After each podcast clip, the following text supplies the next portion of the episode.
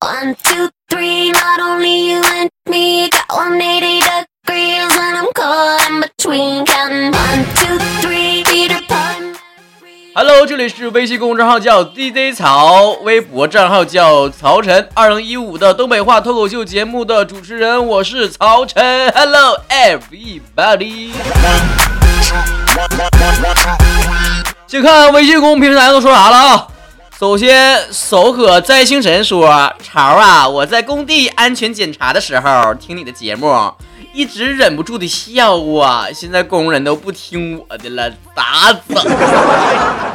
你下回多说无益，赶紧就给他们放放放我节目啊！你看看，我告诉你，你就你是男的，你给我挺住，别笑出来。我跟你讲，那一般人做不到。L Y N 说了，大学那会儿上课作业要当场完成。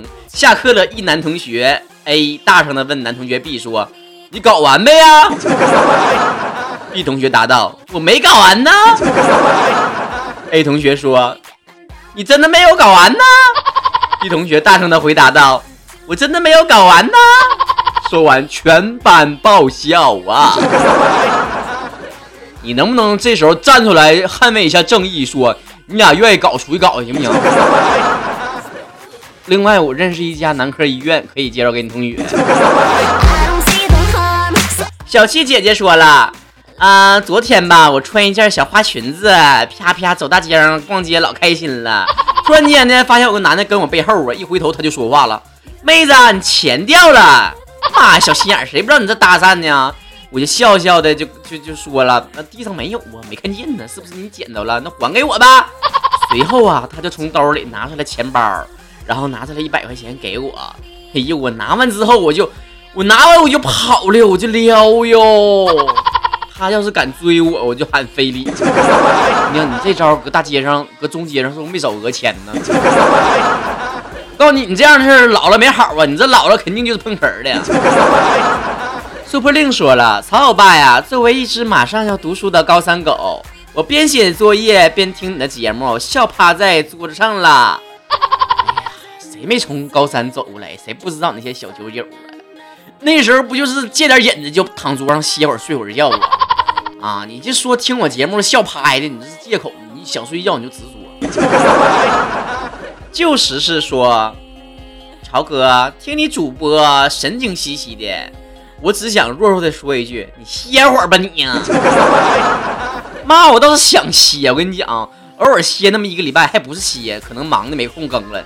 这家网上全骂我的，这家都都都人肉搜索我了，这家的啊！我天天我就下班回家了，我打开门我就害怕有人给我那个墙拿那个那个那个那个红色的那个那个喷布啥都写上，第一潮你还我节目。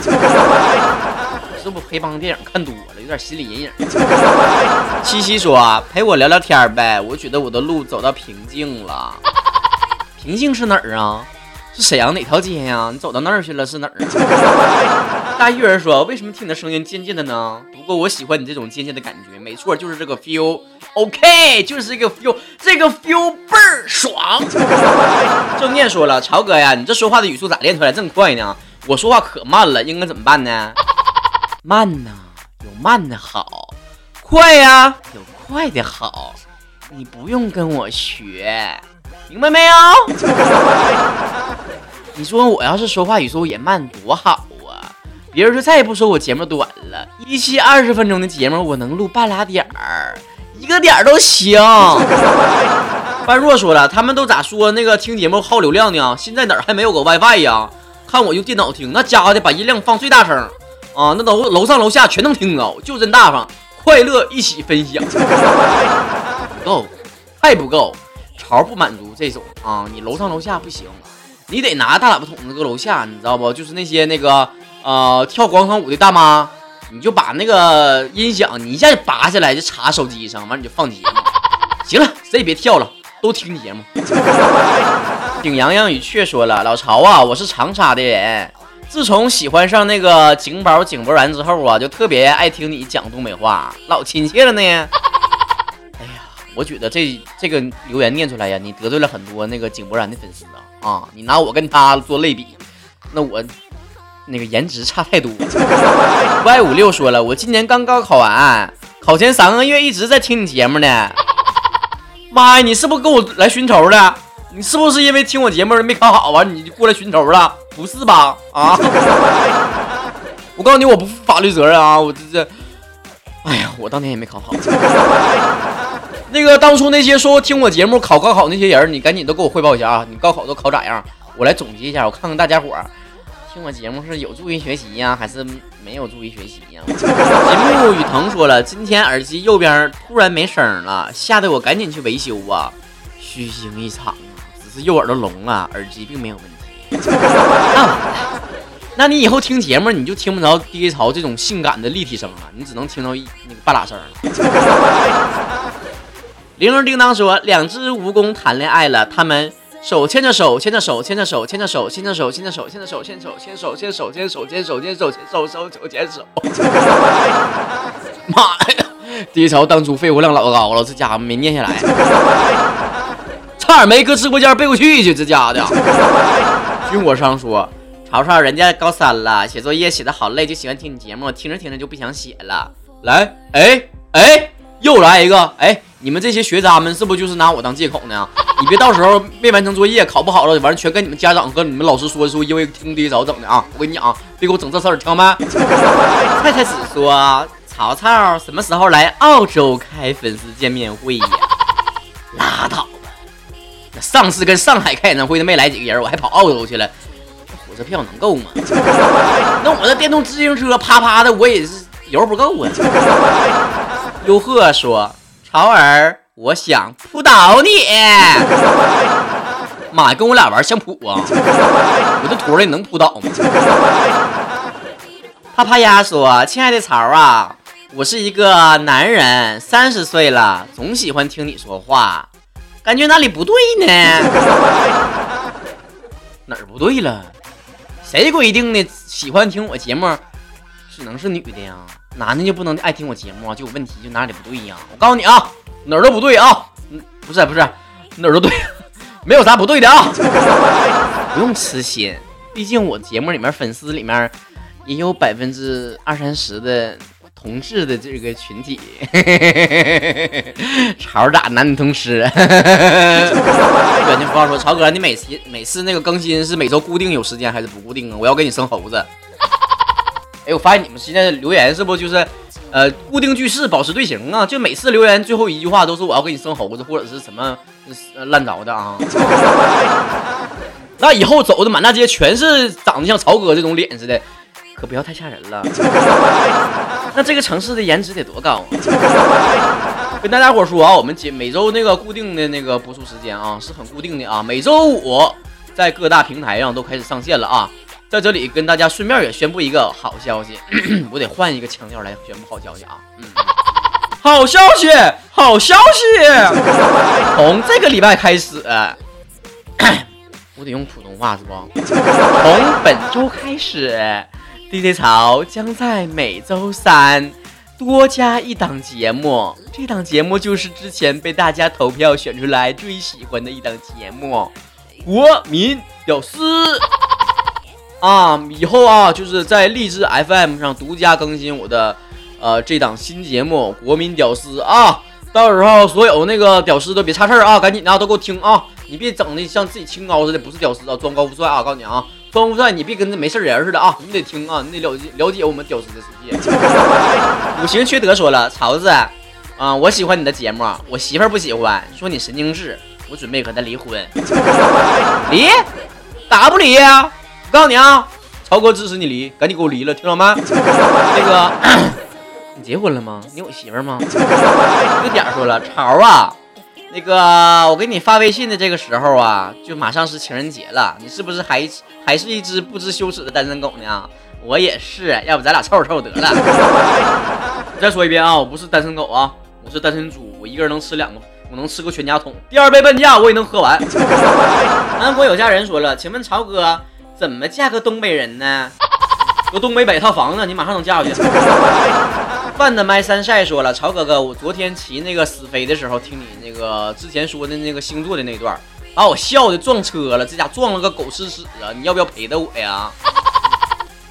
哎呀，我发现你们这帮人啊，你们听我节目之后，真是群星百态呀！这家有那个撞车的，有那个走道撞门的，完有那个什么切菜切手的啊，还那个一笑笑尿的，然后那个放屁拉裤兜子的，呀，啥事儿都赖我呀！我跟你讲啊，下回我跟你讲，都别整什么大马路旁边什么碰那个车，搁车前面一趴碰瓷儿了，你就都搁我这留言得了，就碰我瓷儿吧啊！你搁网上碰我瓷儿吧，反正我也没钱。李小珍说了：“曹叔叔，对于即将要步入大学的我，有什么想告诫的吗？让我好好珍惜珍惜你们这些八零后曾经逝去的青春，再也不想尝试后悔的滋味了。”李小珍呐，你知道你说这一句话，短短的一句话得罪我两个地方吗？首先，谁让你叫我曹叔的啊？谁是叔？谁是叔？你给我讲明白了。你要说喊我那种那个那个那种叫什么阿加西啊，那大叔那还行。你要说我是那种叔叔。那绝对不行！完什么玩意儿？你们八零后曾经逝去的青春，谁青春逝去了？我青春还在，我还在青春进行时呢。不行了，我不回答问题了，你给我惹生气了。我告诉你啊，我消消气儿，我跟你讲啊，嗯，怎么来那个不后悔呢？哪个大学一定要找一个对象，而且到毕业都不分啊，这样就是不会后悔了。因为上班之后找对象太费劲了。好名字可以让你的朋友什么什么什么玩意儿说了。你和他发展到什么程度了？他为我改变了很多哦，改变了什么呀？啊，为我改了很四次电话号码。嗯，曹哥，我这个段子咋样？你这是个段子啊？那我此处是不是应该加那个笑的特效啊？但是没加笑点。凌丽说了，我跟你说啊，我跟东北话呀特别有缘分，从小到大都生活在东北呀，非主流的区域。大学一室友就沈阳的，他给我整的东北话的启蒙啊。做了东北媳妇之后啊，开始全面的接触东北话。听你节目之后啊，我的东北话突飞猛进呢。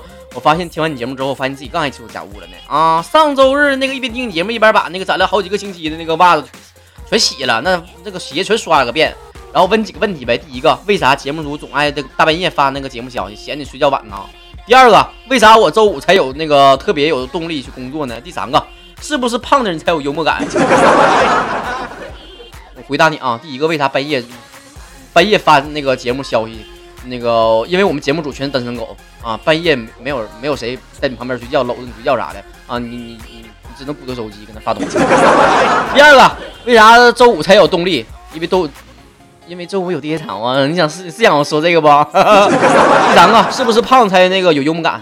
当然不是了，那曹哥也有瘦的时候，瘦的时候我也挺我也挺幽默的。好 了，再给大家伙说一遍啊，不要忘记，赶紧拿出手机啊，搜索那个公共账号啊。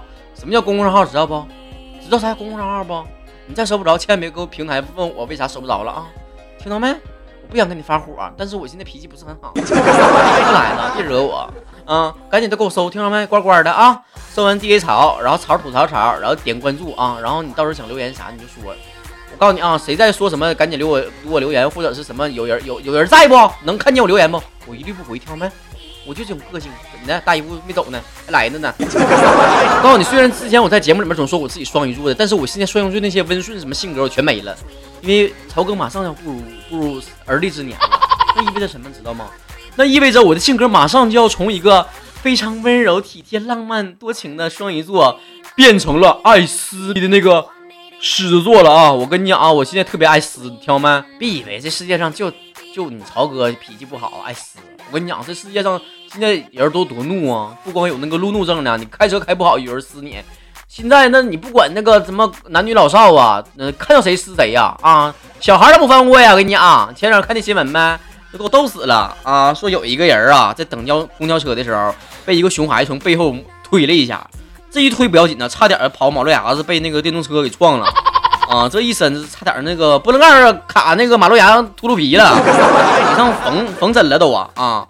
然后这个熊孩子家长搁旁边也不管呢，不闻不问的，就特别慈祥的看着他孩子搁那胡闹，啊，看完之后了，完了也没啥表示。然后这个这个人啊，就被推这个人啊，差点被车撞的人啊，上去啪啪就就就开始撕了啊！这小孩就骑着那小孩脖梗就开始撕啊，这个差点被撞的人说了啊，你们这边朋友，你们你们看着我的眼睛回答我，这座城市的公交车真的是公交车吗？真的不会在某个月月圆之夜长出天使的翅膀飞起来吗？然后他就把他打了，把那孩子干家就爬他身上就抽他。然后后来这这孩子妈妈突然间也不聋了，也不瞎了，也也不咋地了，我说上来就开始就连哭带嚎就拽那女的啊，就拽这个被打这个女的。然后后来就引发了这个正义的路人对这个被推的这个人施以援手，然后呢，这个帖子就开始火了啊！那前两刚才我看这帖子转发量快过十万了都，于是就推出来一个话题呀，就是很长时间以来都没有消退热度的这个话题，也就是关于熊孩子啊。这个虽然 D A 潮随着年纪的增长啊啊，越来越喜欢孩子了。虽然 D A 潮还自己还是个孩子，但我不是熊孩子，我听话的好孩子。但是有些熊孩子真挺招人烦的，然后这些人真是让我们头疼，是吧？所以今天 D A 潮就跟大家讨论一个话题，就是关于熊孩子的话题。这最近关于熊孩子新闻不止这一条呢。这个目前呢，厦门航空公司一架航班由于一个十二岁的乘客辱骂这个乘务长，遭到了机组的拒载。之后呢，厦门航空处罚了这个呃这个机组。这个时候也引起了一个讨论，就说这个行为会不会惯坏了这个熊孩子，伤透了民航的心？看了网友这些留言之后，大家大部分都站在这个。呃，乘务组这个角度来讲哈，说这个熊孩子确实可恶，你无缘无故的骂我，我拒载你是应该的。这些新闻呢，虽然听起来离咱挺挺远的，但是都发生在身边啊啊，随时随地都有这些熊孩子出没呀。不说这些呃什么又飞机呀，又什么马路牙子推你啊这些话了，就说你搁家鸟小呆子都架不住有熊孩子来你家串门啊。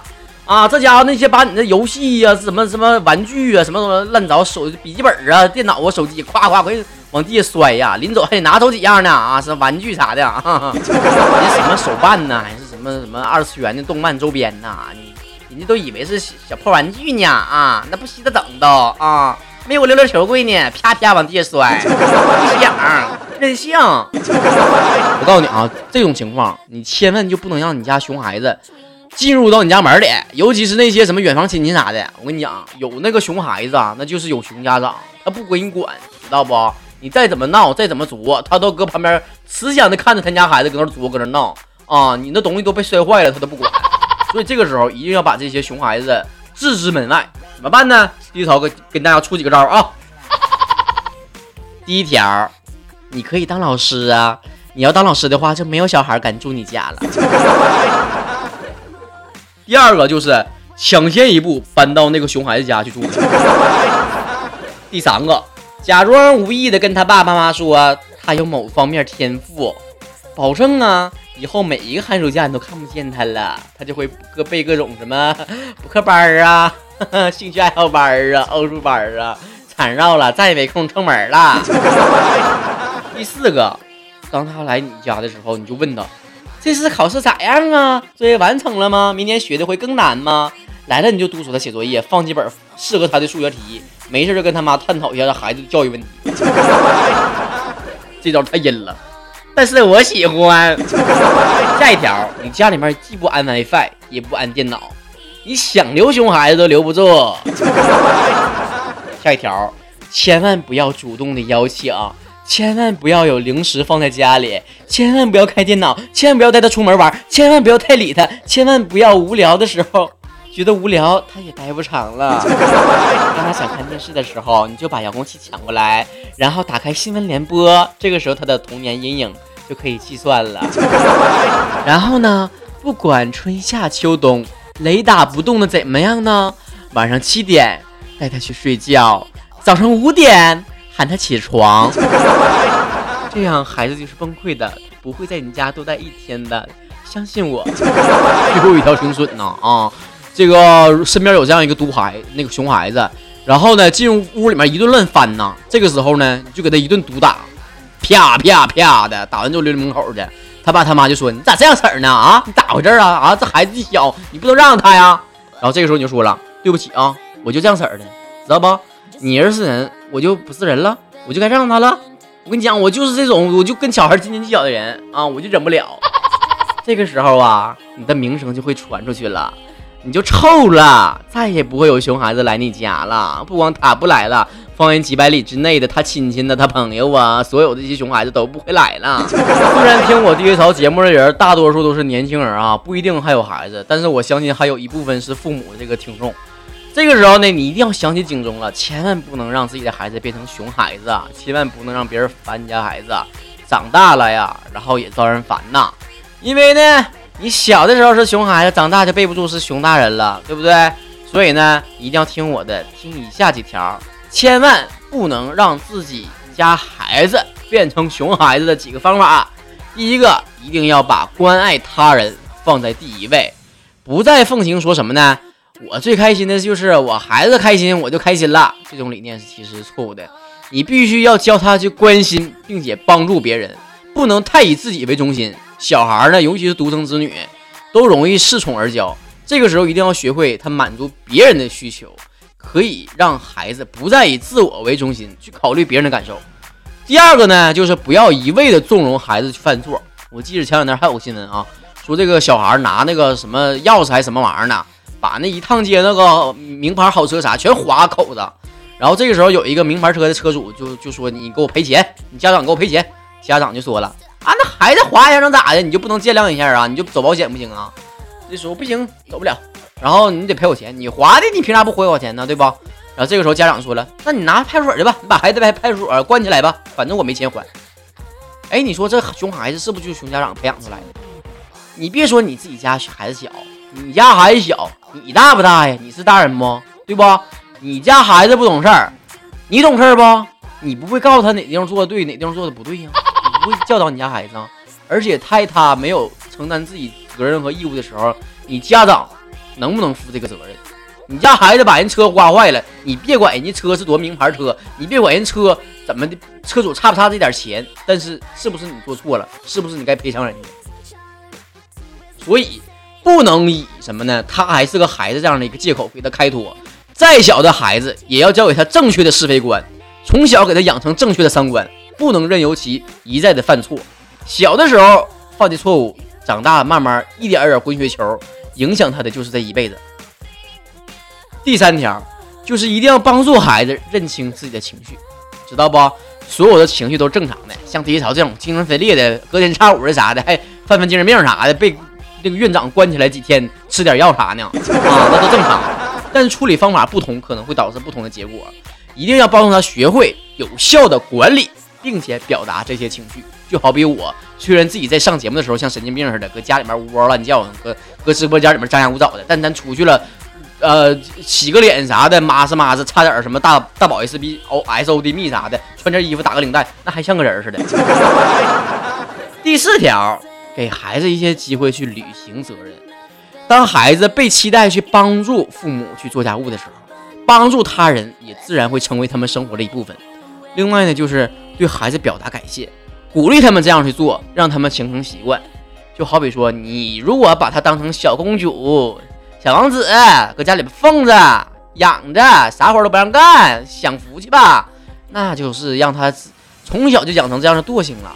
你一定要让他什么呢？也试着参加自己家务，并不是说他一定能帮上什么忙，或者是做多大贡献。就是人家常回家看看不都唱了吗？不图什么儿女为家做多大贡献呐，是吧？就是年轻的家长也是一样的，不图这些小孩啥的能为家做多大贡献，但是你一定要养养成这种参与到家里面劳务，参与到这些劳动啊，去帮助别人，然后也是帮助自己。条就是学会最基本的餐桌礼仪，不要觉得教育孩子礼仪只是国外的事儿，中国人现在素质越来越高了，你也得跟上这个步伐。应该从小就告诉自己的孩子，餐桌上长幼有序。另外就是再小的孩子也不可以剩饭剩菜，吃多少拿多少，喜欢的菜也不能独食啊。这个第六条就是要自觉的遵守公共秩序。你在家里面再怎么作，再怎么闹。你自己能忍受，那是你自己家的事儿，关起门来没人嫌弃。但是你出了门之后，你把这个门关上了，你走到楼道里面往外走，在所有人都看见的目光里面，就是一个公共的场合了。引导孩子遵守公共秩序，不随意乱跑，不大声喧哗，不随地大小便，或者在家里面乱蹦乱跳，影响到邻居。一定要及时的制止，并跟他们讲清楚了为什么不可以这样。一定要让他站在别人的角度去思考问题。第七个呢，就是。要学会基本的整理，告诉孩子从哪里拿的东西放回到哪里，这条规矩可以让他养成这个很好的一个习惯。将来呢，无论他到什么环境下，都会将东西自动的归位。即使他到别人家，也不会说烂翻一气，然后就不放里了，或者乱摔人东西。生活呢也更加整洁。第八条，帮助孩子找一个年纪相仿的朋友。很多这些独生子女从小到大，呃，第一个就是一个人的时候不懂得从别人的角度去思考问题；第二个就是比较孤独；第三个就是不能够让他们相互学习和沟通，学习忍让和这个承担责任。所以这个时候呢，你要给他找一个年纪相仿的伙伴，让自己的孩子学会跟别人去沟通，学会彼此分享，相互的忍让。第九条就是帮助孩子呢守信承诺，即使遇到某些困难，也不要食言，自己说出的话一定要竭尽全力去做哈。第十个就是让孩子爱上阅读，并且成为一个习惯。第十一个呢是帮助孩子建立与他人的界限。什么是界限呢？就是最简单，就是告诉孩子，别人的东西不可以拿，自己的东西自由支配。这会帮助孩子什么呢？区别你的还是我的。小的时候。都没有这个概念是吧？看到手里面有啥，对方有啥好吃的，都拿过来，呃，嘴放嘴里面，那第一槽放嘴里面，熊孩子都能把从嘴里面抠出去。这个时候就要教孩子什么是你的，什么是我的，同时也要学会正确的看待什么是被拒绝和被接纳。第十二就是让孩子去享受自己的空间，在安全的环境之下，给他足够的空间去探索，自己做决定。下一个呢，就是多点时间去陪孩子，啊。这个你不能说把这些东西全给孩子，让他自己去成长了。定期要花时间陪孩子，了解他们是怎么想的啊，让他们感受到自己是被爱的，孩子才能会学会向父母去表达自己的想法，展示自己的情绪。下一个就是成为孩子的榜样和心灵导师，千万不要在教他走路、教他说话、教他识字之后，没有够教他怎么样来疏导自己的情绪，怎么样来调节。自己的心情，这些呢都是家长在孩子的成长过程中最需要去把握的东西。行了，我跟你讲，我做完这期节目，我感觉我自己已经是一个母母婴什么幼儿教育专家了啊！这我可以去那个大学校园去巡回演出去了，巡回讲座去了。哪个大学想邀请我，赶紧发私信邀请哦。好了，这期节目就到这儿结束了，我们下一周的周五再见吧！记住，以后每周三在。荔枝 FM 收听我的国民屌丝哦，拜拜。